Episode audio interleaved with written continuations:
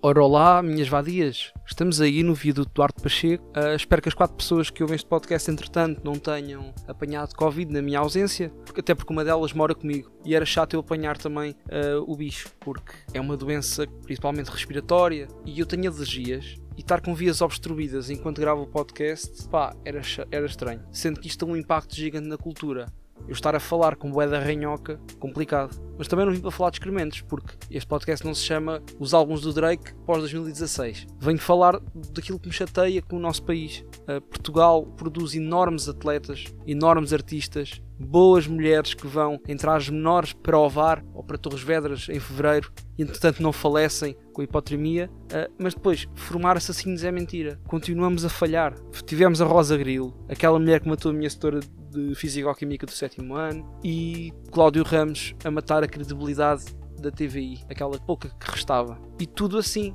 descoberto muito rapidamente. Desta vez foi a menina em Peniche, mas o que me chateia mais neste caso são os nomes envolvidos. Primeiro a Terra, Peniche. Peniche, isto é o quê? Que nome é este? Deixo para reflexão. Segundo o nome de, das pessoas, portanto, que alegadamente mataram a miúda, que é Sandro e Márcia. Pá, isto é Ultimate Mitra. Não dá para ser mais mitra que isto. Estes nomes são o mais chunga que é possível. E ninguém me tira da cabeça que estes dois não conseguiram passar da terceira tentativa de acabar o nono ano. E por fim, a miúda, coitada, já não bastava morrer, não é? Ainda se chama Valentina. Para mim só pode ser a gozar.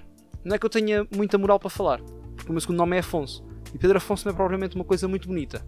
Aliás, estou à espera que a minha mãe se aperceba do erro e que o corrija, cancelando a minha vida. Mas enquanto não o faz, vou continuar a julgar o nome Valentina. Nada contra a miúda, atenção. Pá, mas o nome é realmente feio. E gostava que o Márcio e a progenitora, que não sei o nome agora, tivessem atenção a essas coisas. Por falar em coisas que asfixiam, também acho que é importante olhar para o desconfinamento de uma forma um pouco específica. Porque pensem bem, nós agora vamos ter que andar sempre com máscaras e vamos ser confrontados com o nosso hálito a toda a hora. Pá, isto é ótimo. Principalmente para aquelas pessoas que têm um hálito que parece que um caimão com três tipos diferentes de sida morreu lá. Uh, pá, e só tenho pena que não haja assim uma coisa equivalente para o sovaco. Cai gente que não vê um roll-on desde 2006 e depois tem aquela axila toda putrefacta. Para acabar, quero deixar uma palavra de apreço àqueles que diariamente convivem com a condição de não ter braços. Dos que a partir do ombro não têm Wi-Fi, até àqueles que vai até ao coto. Estão a ver?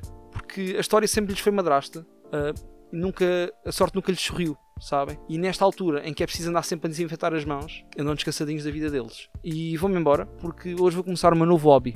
Finalmente, com o desconfinamento, vou conseguir uh, fazer aquilo que queria há tanto tempo. Vou bater à porta das testemunhas de Jeová, em retaliação em nome da sociedade. Engenhar vossas mães, se forem milos, claro.